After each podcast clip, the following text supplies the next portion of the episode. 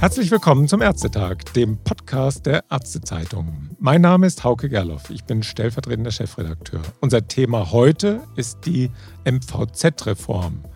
Noch liegt kein Entwurf der Bundesregierung für das Versorgungsgesetz 2 vor, aber vor einigen Tagen haben die Länder eine Wunschliste für die MVZ-Reform vorgelegt.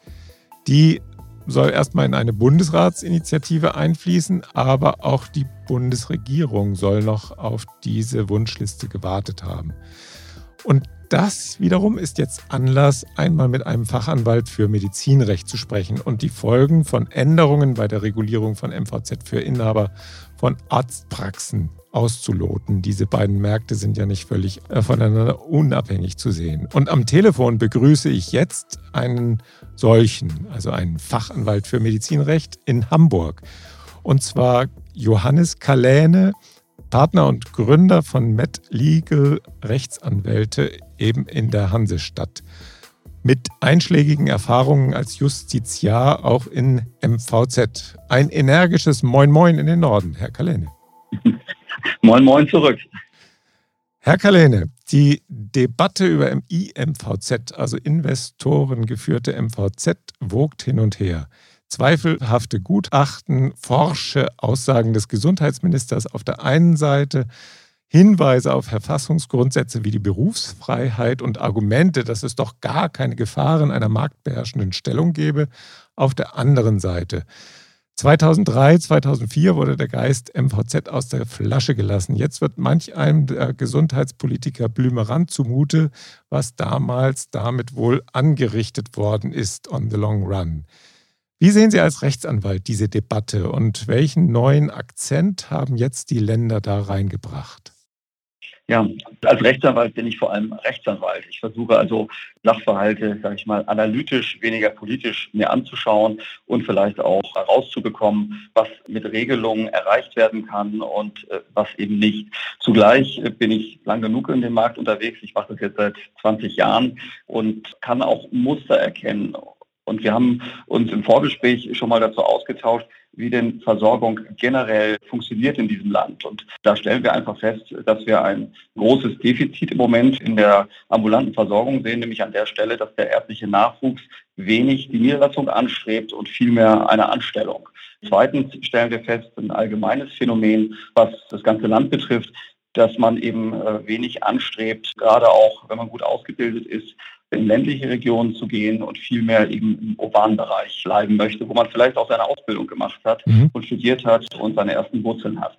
Und wenn ich das sehr analytisch sehe, dann stelle ich im Moment eine unheimlich aufgeregte Debatte fest, die sich mir nicht immer erschließt, die, Sie hatten es eben angesprochen, wenig auf empirische Grundlagen setzt, als vielmehr auf Vermutungen und Annahmen und fragt mich sehr häufig bei Regulierungsvorschlägen, dienen sie mehr vielleicht auch, sag ich mal, äh, einem Branchenschutz oder auch einem Modellschutz und äh, wie weit dienen sie wirklich Veränderung oder auch einer Stabilisierung genau dieser Phänomene, nämlich einer flächendeckenden Versorgung langfristig.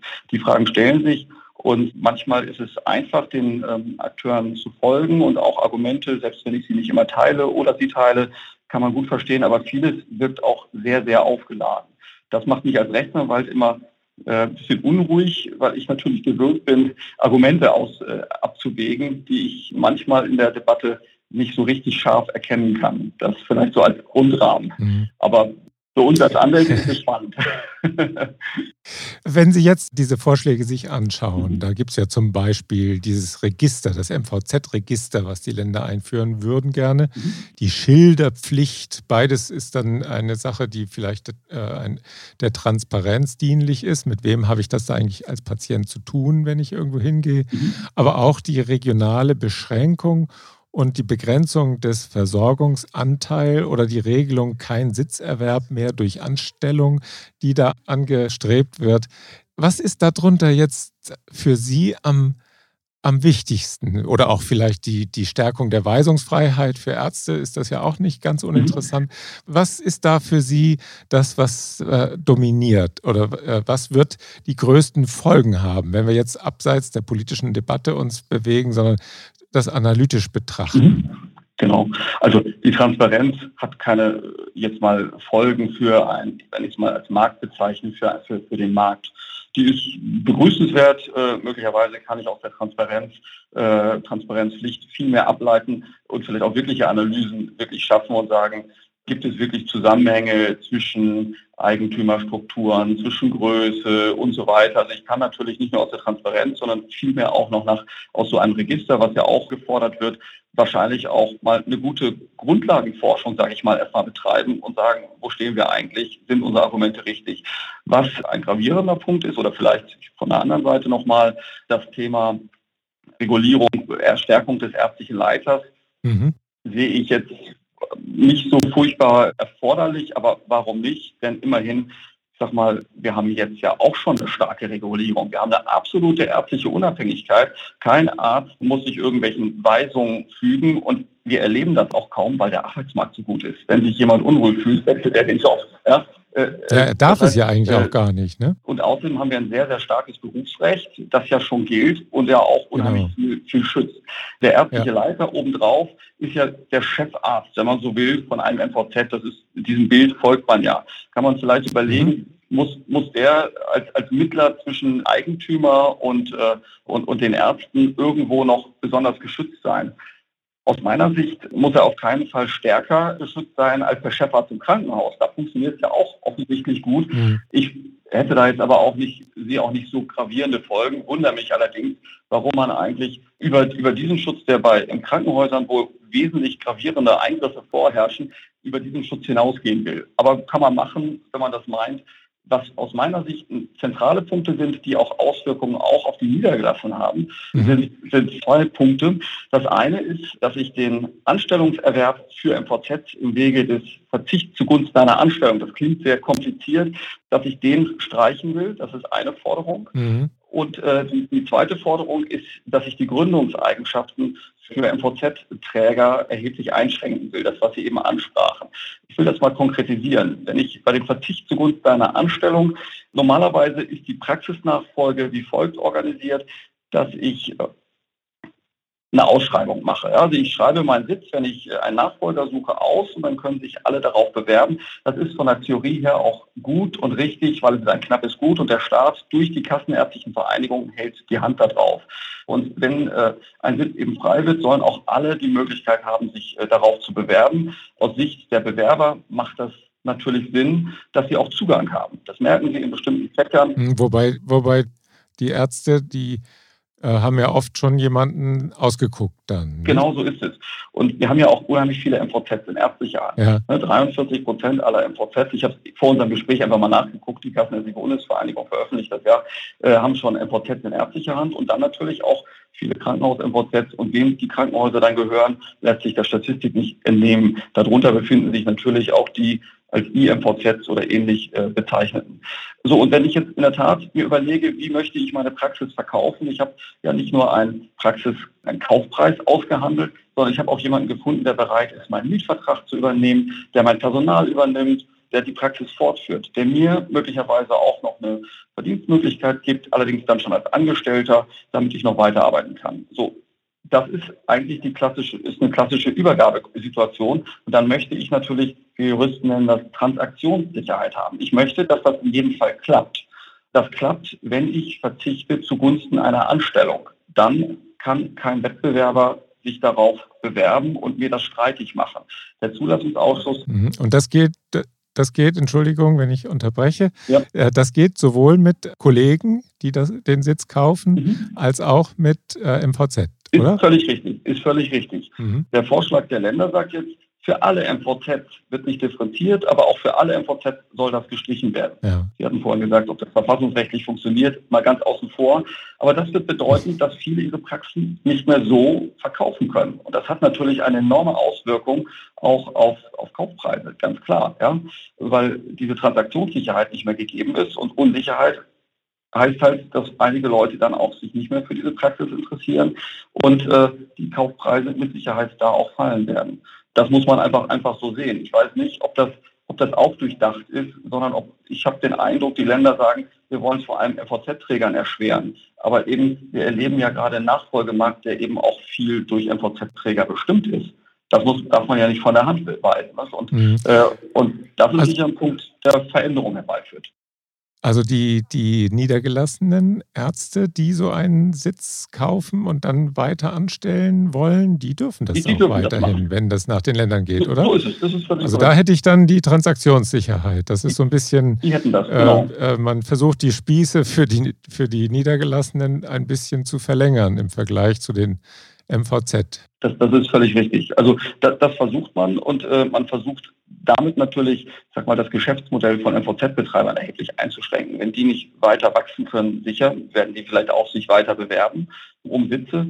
Im Gesetz ist ja jetzt geregelt, wenn ein Niedergelassener sich um einen Sitz bewirbt, egal wie, hat er immer den Vorrang. Ja, der MVZ-Betreiber ist schon im Nachteil. Und ähm, man kann das auch politisch ja auch begründen. Wenn ich jetzt aber die, die Seite umdrehe, wir machen, wir begleiten viel Praxisverkäufe und wir erleben halt mhm. gerade auch in den apparateintensiven äh, Fächern oder auch wo die Praxen größer sind, wo einfach große Flächen sind, 20 Mitarbeiter und so weiter, da müssen wir erstmal jemanden finden, der da einsteigt. Das heißt, äh, da hängt aber natürlich ein großer Unternehmenswert hinter, der vielleicht aber auch groß noch teuer finanziert ist. Wenn ich da jetzt keine Käufer oder wenn mir da der Käuferkreis eingeschränkt wird, ist das natürlich erstmal ein ganz großes Problem für viele. Also das muss, ist, kann man wollen oder nicht wollen. Auf jeden Fall für verkaufswillige Ärzte mit Sicherheit kaufpreisrelevant, so würde ich es mal sagen. Ja, das muss man einfach, einfach so sehen. Mhm. Und ähm, darüber hinaus eben ist das äh, eine Wachstumsmöglichkeit, gerade auch ähm, für MVZ, das wäre dann die andere Seite, die natürlich dadurch äh, erheblich eingeschränkt wird. Ich glaube auch, das ist mehr die Intention. Plus die Kehrseite, Stichwort Praxiswerte, hat man nicht im Blick. Da komme ich noch mehr auf die Krankenhäuser gleich zu sprechen, wenn Sie mögen. Ja, es gibt ja noch eine weitere Regelung, auf die wären Sie wahrscheinlich jetzt auch gekommen. Mhm. Das ist diese regionale Beschränkung. Das klingt mhm, ja genau. auch auf den ersten Blick ganz eingängig. Also gefordert wird ja, dass Kliniken nur noch im Umkreis von 50 Kilometern MVZ gründen dürfen. Ziel ist es dabei wohl, würde ich jetzt vermuten, dass eine Miniklinik nicht plötzlich der Kern einer riesigen MVZ-Kette werden soll. Das ist vielleicht das, was dahinter steht. Das ist ja das Modell der IMVZ. Aber wenn man sich das mal überlegt, dann ist es doch letztlich ein Förderprogramm für bundesweite Klinikketten, oder? Also unser Kommentator in genau der aktuellen ja. Ausgabe schreibt von einer Lex Helios, vielleicht auch Asklepios könnte man vielleicht auch sagen, oder Sana. Wie sehen Sie das? Ich sehe das ganz genauso und würde das unterschreiben. Und das ist auch meiner mein zentraler Punkt. Sie können mal beobachten, äh, wie, wie sich Helios gerade in der Strategie geändert hat. Wie gesagt, ich habe nichts gegen Helios und ich kenne da viele und ich finde die Versorgung gut. Aber die haben jetzt gerade groß verkündet, dass sie ihren gesamten Schwerpunkt wieder in die Ambulantisierung setzen werden. Und äh, im Übrigen in der ganzen Debatte, natürlich ist Helios ähnlich wie Sana und ähnliches. Natürlich sind das, sage ich mal, IMVZs, denn dahinter steht ja auch großes Kapital. Ja, die sind im Moment sehr, sehr ruhig in der Debatte, weil genau das ist der Punkt. Man ähm, eröffnet denen, die an jeder Stelle in dieser Republik ein Krankenhaus haben, eine enorme Möglichkeit, zukünftig über MVZ, ähm, ja, wenn man so will, ein perfektes Oligopol zu bilden, nämlich das, was man eigentlich ja gerade verhindern will. Mhm. Das ist sicher, ist sicher so ein Punkt, der ja einen schon fast manchmal schmunzeln lässt oder die Frage stellen lässt, ob man es vielleicht sogar bewusst will. Ich habe keine Ahnung. Das wäre ja dann äh, nicht nur ein, eine Lex Helios, sondern dann schon beinahe eine Lex Fresenius, nicht? Das ist ja die Muttergesellschaft dann davon. ja. und, und, das ist ja dann wirklich ein ganz großer Fisch, das muss man ja schon sagen im Gesundheitswesen. Ne? Also da kommt ja dann die Dialyse dazu und da gibt es ja auch viele Vorprodukte, die die produzieren. Also da kann man natürlich durchaus auch kräftige Lobbyinteressen vermuten, zumindest. Aber auf der anderen Seite, die Marktanteile, die sollen ja auch beschränkt werden, außer in ganz unterversorgten Gebieten, oder? Mhm, genau. Also die, die Regelung äh, äh, oder der Regelungsvorschlag bezieht sich ja darauf, dass man äh, für bestimmte Versorgungsbezirke und dann natürlich differenziert nach, nach Fachgruppen immer nur einen bestimmten Marktanteil äh, zu, zulassen möchte in diesem dann definierten Versorgungsbezirk. Das kann man so machen. Ich will mal jetzt, diese Regelung ist ja nicht ganz, ganz unbekannt. So ein ähnlicher Ansatz ist ja durchgesetzt worden im TSVG, also in der letzten großen Gesundheitsreform unter Herrn Spahn. Da hat mhm. man das ja für die Zahnärzte schon bereits begonnen und hat gesagt, okay, wir wollen in bestimmten Versorgungsgebieten wollen wir immer den äh, nur einem, einem Träger oder einem Krankenhaus in dem Fall ja dann einen bestimmten Versorgungsanteil äh, zugestehen. Äh, ich habe jetzt eine Geschichte, die ich nur gehört habe und muss das ein bisschen, äh, habe sie jetzt nicht überprüft, aber sie passt eben ganz gut. Die wurde mir berichtet von einer großen Zahngruppe, die in Ostfriesland sehr aktiv ist. Und äh, das hat dann dazu geführt, dass gerade wo äh, wir haben immer das Problem mit der Unterversorgung. Wann beginnt die, wann hört die auf? Wir haben diese drohende Unterversorgung, äh, wo man eben einspringen hätte können in diverse Praxisnachfolgen im zahnärztlichen Bereich, äh, gesperrt war. Und dann sei wohl der Landrat äh, losgelaufen und hätte sich, hätte sich beschwert und sagte, wir, wir können ja nicht weiter wachsen, weil die KZV bzw. der Zulassungsausschuss in Niedersachsen uns das verweigert. Ich weiß nicht, ob die Geschichte wirklich hundertprozentig so wie richtig wiedergegeben ist, aber sie beschreibt es ganz gut. Es mhm. ist natürlich immer das Problem, wenn ich weiter reguliere und sage, in einem bestimmten Versorgungsgebiet ist nur noch ein Anteil von einem bestimmten Krankenhaus da. Brechen Sie das mal runter. Ich komme jetzt aus Hamburg. Asklepios ist äh, hier mit diversen Krankenhäusern ausgestattet. Für die wäre das erstmal gar kein Problem. Die könnten hier sozusagen großflächig MVZs betreiben. Das können sie in anderen Städten auch äh, mit anderen Art äh, Krankenhausgruppen äh, weiter weiterdenken. Und dann äh, haben sie natürlich also in so, so urbanen Bereichen ein Thema und dann haben sie umgekehrt aber auch in ländlichen Bereichen ein Thema, wo wir so nicht in Unterversorgung sind, sondern, sondern so kurz darunter, sage ich mal, oder, oder drohende Versorgungsengpässe haben. Da mhm. sind die Leute eigentlich dankbar, wenn irgendeiner kommt und es dann macht. Ne? Also ich, ich glaube, da ist, da ist noch nicht so richtig drüber nachgedacht worden. Und für mich spricht es eindeutig so die Sprache, wie es bei den Zahnärzten ja auch war, dass man einfach äh, nicht gedacht hat, wie ich die Versorgung verbessere, sondern wie ich bestimmten Trägerstrukturen, äh, ja, Sie haben die langen Spieße erwähnt, irgendetwas vor die Füße werfe. Ne? Das ist eigentlich, und ich weiß nicht, ob das der richtige Lösungsansatz ist, sondern man soll vielleicht eher überlegen, wie kann ich es besser machen? Wie kann ich denn Versorgung in diese Gebiete holen? Mhm. Aber äh, das ist, ist so der Ansatz. Und vielleicht nur mal den Gedanken weitergesponnen. Egal wie ich Krankenhauszugang äh, reglementiere oder andersrum die Gründereigenschaften noch weiter einschränke, muss ich ja immer überlegen, was schaffe ich da? Sie hatten es eben mit der Lex Fresenius gesagt. Ich schaffe natürlich Oligopole für bestimmte Player. Das heißt, ich mache eigentlich genau das, was ich gerade nicht will, die Konzentrationswirkung. Ja, ich erzeuge Konzentrationswirkung in vielen Bereichen. Und äh, auf der anderen Seite, dafür ist es theoretisch natürlich auch gedacht, ich ermögliche den lokalen Krankenhausträgern äh, noch besser ambulante Strukturen aufzubauen. Das klingt erstmal ganz gut. Nun denken Sie mal an die Krankenhausreform, die jetzt gerade geplant ist. Die wollen ja eigentlich ein Downsizing von Krankenhäusern machen, weil viele Krankenhäuser das nicht leisten können. Man könnte auch sagen, ohne jemandem zu nahe zu treten, kaputte Kreiskrankenhäuser, die eigentlich vom Markt können, kriegen so eine Möglichkeit, noch in den ambulanten Markt, der vielleicht noch halbwegs funktioniert, einzusteigen, äh, weil sie nämlich billig Praxen kaufen können. Es gibt ja dann keinen, der diese Praxen übernehmen kann. Ist vielleicht eine steile These, aber sie drängt sich förmlich auf, insbesondere wenn man auch mit Gesundheitspolitikern spricht, die das sehr offen mittlerweile auch kommunizieren. Man hat bald das Bild vom Einäugigen und dem Blinden, ne? aber das ist jetzt so ein bisschen übertrieben formuliert. Und das Blöde ist, für die Niedergelassenen heißt das doch, wenn ich nur noch einen ganz eingeschränkten Käuferkreis habe. Nehmen wir mal den Punkt, dass ich, dass ich zu wenige niederlassungswillige Einzelärzte melden. Ja, dann ist mir ein weiterer Käufer genommen und das heißt natürlich ganz klar, dass meine Kaufpreise fallen, hundertprozentig. Also das, glaube ich, beherrsche ich mittlerweile seit 20 Jahren, machen wir nicht, machen wir natürlich vieles andere auch, aber da sind wir viel unterwegs. Wir sehen, wie Kaufpreise im Praxisbereich sich verändern. Und das ist ein ganz klarer Nachfragefaktor. Und der zweite Punkt ist, wenn ich investieren will, ja, ich, ich muss mal wieder ein neues Gerät anschaffen, aber nicht weiß, ob ich zukünftig nur noch an das Kreiskrankenhaus um die Ecke verkaufen kann, dann investiere ich ja auch nicht mehr. Ja, dann wird mir auch keine Bank irgendwie meine Investition finanzieren. Also ich sehe da viele, viele Kettenreaktionen und ich weiß nicht, ob man das wirklich bedacht hat. Ne? Mhm. Also gut, das ist natürlich alles noch ein bisschen ins Ungefähre gesprochen, weil man weiß ja noch nicht genau, äh, in welche Richtung tatsächlich am Ende diese Tendenz zur Ambulantisierung wirkt und wie sich das dann auf die Bedarfsplanung äh, auswirkt. Das ist ja alles, ja, da, da, werden ja, wenn denn tatsächlich eine echte Reform kommt, das weiß man ja auch noch nicht so genau bei der Klinikreform, dann könnte es ja sein, dass da, da praktisch kein Stein auf dem anderen gelassen wird. Ne? Weil da, müsst, da muss man ja dann die Bedarfsplanung ändern, wenn dann vielleicht aus den kleinen Kreiskrankenhäusern dann ambulante Akteure werden, dann bedeutet das was für die, für die Bedarfsplanung Bedarfsplanung und dann bedeutet es was für die Budgets und das muss ja alles irgendwie durchdacht werden. Ne? Also da sehe ich noch äh, viele Hürden, bevor das tatsächlich geändert wird. Aber in der Tat, Sie meinen, wenn, also wenn, wenn man das vielleicht kurz zusammenfassen soll, mhm.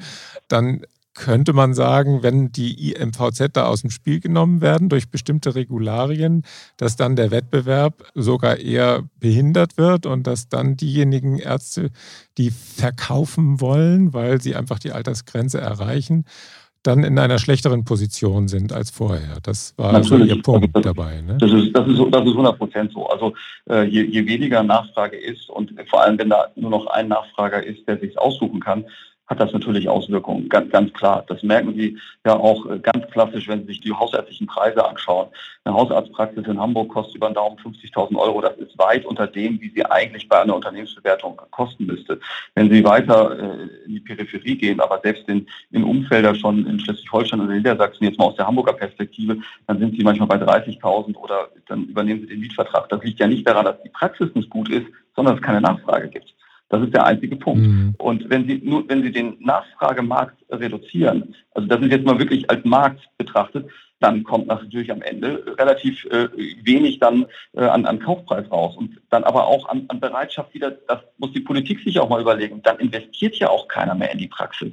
Ja, das heißt, wenn ich keinen mehr habe, der es mir später teuer abnimmt, werde ich auch nicht mehr in die Infrastruktur investieren. Und ich sage mal so ein bisschen hart formuliert, es geht sicher auch um Altersvorsorge von, von niedergelassenen Ärzten. Mhm. Das ist zwar eine, nur ein Blickwinkel einer Debatte, aber ich glaube, den sollte man nicht außer Acht lassen, weil viele Niedergelassenen das gar nicht so, norddeutsch würde ich sagen, auf dem Zettel haben. Ja, das, ja, man kann natürlich dann auch wiederum anders argumentieren. Klar, die Altersvorsorge und die Ärzte haben sich irgendwann mal und die Ärztinnen die jetzt dann irgendwann äh, in den Ruhestand gehen, in den Verdienten, die haben sich natürlich irgendwann auch mal eine Praxis gekauft und die wollen das natürlich dann auch wieder verkaufen. Aber am Ende dieser Goodwill, der da ja eine große mhm. Rolle spielt, nämlich die Patientenkartei, ist das eigentlich, wenn man sich das mal anguckt, kann man mit seinen Patienten wirklich, das ist ja eine, eine ethisch durchaus nicht ganz koschere Angelegenheit, oder? Die eigenen Patienten ja in Anführungsstrichen verkaufen zu wollen. Die sind natürlich auch wieder weg, wenn der, der Nachfolger schlecht ist oder die Nachfolgerin. Mhm. Also da, da hat man dann nicht viel davon, dass man einen großen Goodwill bezahlt hat. Aber das ist ja, ist ja durchaus, ja, es ist ja auch eigentlich ziemlich kapitalistisch, oder? Wenn man das so will. Ja, wir haben, wir haben ein, ein, ein kapitalistisches Gesundheitssystem. Man kann natürlich immer überlegen, wenn man das mit, äh, mit äh, rein staatlichen Systemen vergleicht, ob das nicht doch besser ist. Aber ich, würde mal, ich behaupte ja. Ich habe viel äh, mir in Skandinavien angeschaut. Im Norden schaut man mit glänzenden Augen häufig nach Skandinavien. Und das wäre jetzt hier nicht unser Thema, aber man sollte es mal differenziert betrachten. Und das Ergebnis ist häufig, wir kennen viele Praxen im Grenzland, übrigens auch äh, in, in Nordrhein-Westfalen, wo, wo die Holländer äh, und in dem Fall die Skandinavier einfach mit Bussen nach Deutschland kommen und sich versorgen lassen. Die stimmen häufig mit den Füßen ab, obwohl wir da mhm. Staatssysteme haben. Ich glaube, äh, so eine Mischung, wie wir sie haben, ist aber meine persönliche Meinung, schafft Innovation und äh, Wettbewerb ist, ist eigentlich immer, immer gut, egal wo. Letztlich ist der ärztliche Markt das auch. Aber eigentlich bezahle ich bei der Praxis, wenn ich die kaufe, ich kaufe nicht Patienten in dem Sinne, sondern natürlich eine Gewinnchance. Ne? Ich bin, äh, das ist ja letztlich der Goodwill, nämlich ich kaufe eine Gewinnchance, wenn ich das Geschäft übernehme und fortführe und ist letztlich natürlich ein, ein Prinzip, dass das überall im Wirtschaftsleben gilt. Und so werden auch Praxen bewertet. Ich schaue mir an, was kann ich denn zukünftig oder was ist denn bisher erwirtschaftet worden? Was ist für ein Gewinn äh, erwirtschaftet worden? Und den zahlt letztlich der Käufer. Er muss dafür nicht die Organisation aufbauen. Er hat einen bestimmten Ort eingeführt, einen Standort. Er hat Mitarbeiter, die schon da sind. Und er hat dadurch bedingt natürlich auch einen Patientenstrom kann man auch anders sehen, aber äh, wir stellen natürlich die, die Frage, die absolut berechtigt ist. Aber letztlich ist es natürlich auch eine Dienstleistung wie viele andere auch. Ja, das können Sie natürlich auch auf eine Anwaltskanzlei oder ähnliches runterbrechen und sagen, was ist es denn dir wert, lieber Nachfolger da reinzugehen? Du gehst quasi in ein gemachtes Nest, musst kein Geschäft mhm. aufbauen und führst es fort. Patientendaten werden nicht verkauft, darf man nee, auch nee. nicht sondern nicht, nee. das Einzige, was man, was der Käufer macht, ist in der Regel muss man nicht, kann man, er verwahrt Patientendaten und sagt, okay, an diesem Standort, der Abgeber geht, die männliche Form jetzt immer, äh, geht dann einfacher, der, der, der Abgeber will ja auch vielleicht irgendwann seine Aufbewahrungspflichten, der muss ja Patientendaten aufbewahren über zehn Jahre, der muss, die muss er irgendwo weiter delegieren können. Wenn er vielleicht, äh, äh, ansonsten hat er sozusagen nochmal zehn Jahre im Ruhestand dafür zu sorgen, dass Patientendaten gut verwahrt werden. Deswegen wird in der Regel die Kartei weitergegeben. Praktisch heißt das natürlich, da haben Sie natürlich recht, dass ein Übernehmer dann auf diese Datei mit Einwilligung der Patienten zugreifen kann. Das passiert und man kann natürlich sehen, wie es faktisch dann einzuordnen ist. Mhm. Vielleicht noch eine kurze Frage zu einem anderen Thema, nämlich äh, geplant von den Ländern ist ja auch, dass die KV Ärztinnen und Ärzten, die in einem KV-geführten MVZ angestellt sind, ein Vorrecht einräumen können. Das habe ich zumindest so verstanden. Und äh, dürfen die das, dass sie sagen, also wenn ein Arzt jetzt ausgeschrieben wird, dann dürfen meine angestellten Ärzte, in Anführungsstrichen meine, zuerst darauf zugreifen. Dürfen die das? Na, Im Moment nicht, ne? Im Moment nicht. Aber ja. wir haben im Nachbesetzungsverfahren auch jetzt schon Privilegierungen. Zum Beispiel der, äh, in der Berufsausübungsgemeinschaft, wenn die sagen, wir wollen einen Partner, der rausgeht, ersetzen, dann hat man auch eine Privilegierung, schlägt einen vor und der wird dann vorrangig genommen. Äh, oder wenn mhm. ich die Eltern-Kind-Nachfolge habe, die im Gesetz eben auch verankert ist, das heißt, der Senior ähm, äh, hört auf und sagt, mein Sohn soll es weitermachen oder meine Tochter, dann äh, ist das auch die, eine Privilegierung, die vorgesehen ist. Also mhm. so in, in, die Richtung kann es auch laufen. Das kann man natürlich gesetzlich regeln. Und ähm, dann würde das äh, auch wieder als Privilegierung, könnte ich mir jedenfalls vorstellen, mit, mit in den Katalog aufgenommen werden. Das heißt, wenn mehrere sich dann bewerben, würde, aber wie gesagt, ist noch nicht gesetzt, würde dann ein Kandidat, den die KV vorschlägt, weil, weil sie auch sagt, okay, den, der ist schon bei mir gewesen, der hat sozusagen seinen Arbeitsdienst abgeleistet äh, im Rahmen eines, eines KV-MVZ, der wird bevorteilt. Das, das kann man machen. Ich persönlich bin skeptisch, ob Ärzte dieses Spiel mitmachen. Wir haben halt im Moment einen, einen sehr komfortablen Arbeits- und wir haben einen Ärztemangel faktisch. Man kann da immer darüber überlegen, viele sagen, die Ärzte sind an der falschen Stelle, aber wenn man jetzt mal an diese Strukturen im Ambulanten geht, äh, bin ich skeptisch, ganz ehrlich, ob das überhaupt funktioniert. Und kommunale MVZs und auch, wir haben ja solche Modelle. Ich komme jetzt hier aus dem Norden und äh, wir, glaube ich, haben beide festgestellt, dass der Norden ganz schön ist. Äh, und wir haben das uns mal analysiert im Vorgespräch und ähm, in, in, in Schleswig-Holstein als Beispiel gibt es seit zehn Jahren, ich glaube, fünf oder sechs kommunale MVZs, aber nicht 50 oder 100 oder was weiß ich. In allen anderen KV-Bezirken sehe ich das auch verhalten. Ich glaube, man muss eher bei den Menschen anfangen und überlegen, wie kriege ich die Menschen dahin und nicht die mhm. Regulatorik voranstellen. Das ist meine persönliche Meinung. Also deswegen kann man machen. Ich glaube, der Nutzen, den man haben möchte, wird dadurch nicht erreicht. Aber warum nicht? Also kann man rechtlich regeln und dann dürfen die das als Jurist würde ich immer fragen, ist es verfassungsrechtlich möglich? Vielleicht ist so eine Regelung in Ordnung. Die Krankenhausregelung halte ich für verfassungswidrig, wenn ich ehrlich bin, über die wir vorhin gesprochen haben. In so einem Vorrang könnte ich mir vorstellen, dass es dafür Rechtfertigungsgründe gibt.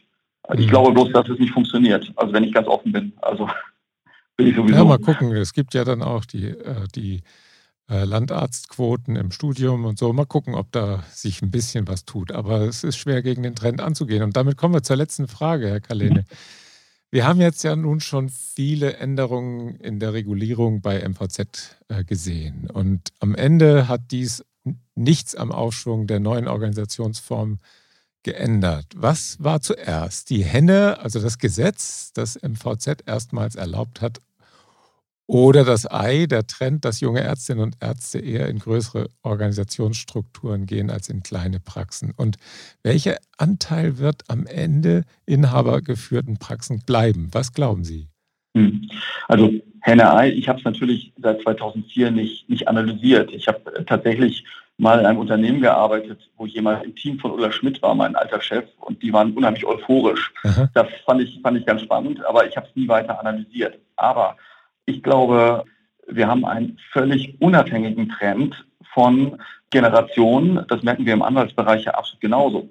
Mhm. Da, da, da, scheut jeder die Selbstständigkeit. Ich bin gerne Unternehmer, wenn ich ehrlich bin, und äh, kann das überhaupt nicht nachvollziehen. Mhm. Aber auch meine Kollegen suchen geregelte Arbeitszeiten, eine große Life-Work-Balance, wenig Risiko, äh, wenig Unternehmertum. Das heißt, das ist ja ein Trend, der sich durch äh, nicht nur bei den, der sich nicht nur bei den Ärzten wiederfindet, sondern eigentlich durch, äh, durch jede Branche äh, strukturiert.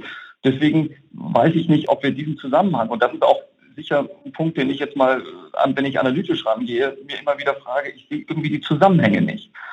Ich glaube nicht, dass ich, wenn ich MVZ verringere oder den Marktzugang verringere, dass dann plötzlich wieder die Niederlassungsquote steigt.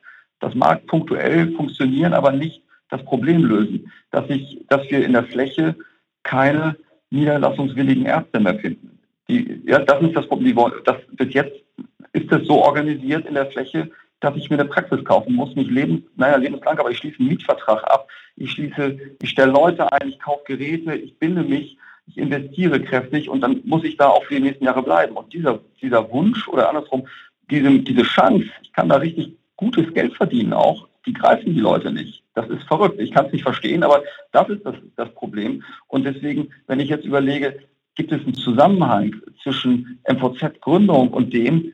Ich glaube nicht, wenn ich ehrlich bin. Ich glaube, die, der Wunsch nach Anstellung ist einfach riesengroß. Und dann stellt sich die Frage in der Fläche nur, irgendeiner muss Teilzeitmodelle, Anstellungsmodelle organisieren. Das haben sie in jeder Branche, das kriegen sie halt nur ab einem bestimmten Organisationsgrad hin. Wir als Anwaltskanzlei, ich habe das mal gegründet vor zwölf Jahren äh, und habe als Einziger angefangen. Dann habe ich einen ersten Angestellten gehabt. Das war für mich der Superstress, wenn der Urlaub machen wollte, wenn der krank war. Das heißt, wenn Sie aber fünf, sechs, acht Leute haben, geht es viel besser. Dann kann sie das anbieten. Ja? Das ist, das ist, glaube ich, ein Thema, wo die MVZ-Strukturen, egal in welcher Hand sie sind, eindeutig einen Vorteil haben. Mhm. Im Wettbewerb auch um junge Ärzte natürlich. Kann man wieder sagen, mhm. das verhindert die anderen. Also ich finde, mit Henne-Ei ist es schwierig. Ich persönlich glaube, das Modell wird sich, egal wie es reguliert wird, durchsetzen, weil einfach viele junge Ärzte, kann man auch sagen, mit den Füßen abstimmen. Ja? Die suchen eben solche Modelle. Die suchen vielleicht später, in späteren Lebensphasen, eine andere ähm, unabhängige Beschäftigung.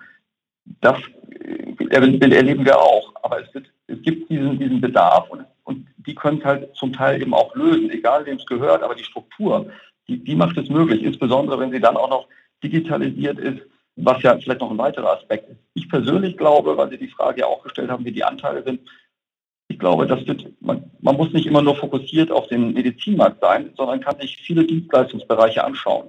Es wird immer die Spezialisten, es wird mal die Boutiquen, wie wir Anwälte das für uns benennen, geben und es wird die Großkanzleien geben, um das mal auf die Ärzteschaft zu brechen. Es wird immer den Einzelnen geben, es wird immer den, es wird immer die, die kleine äh, Truppe geben, die unterwegs ist in, im DAG und ähnliches. Es wird aber auch große Strukturen geben. Wo das, in welche Richtung das geht, kann ich Ihnen nicht sagen. Ich kann es mir vorstellen, dass es in den Fächern, wo es einen hohen, sag ich mal, Investitionsorganisationsbedarf gibt, das sind sicher große fachärztliche, ähm, auch apparatintensive Bereiche. Da werden wir einen deutlich höheren Anteil haben, äh, weil, weil das natürlich auch Fortschritt bringt, wenn ich in der Labormedizin, in der Radiologie oder ähnliches natürlich große Geräte anschaffen kann, die ich auch effizient nutzen kann, auch zum Sinne, im Sinne der Patienten. Da glaube ich, wird es sicher größere Anteile geben.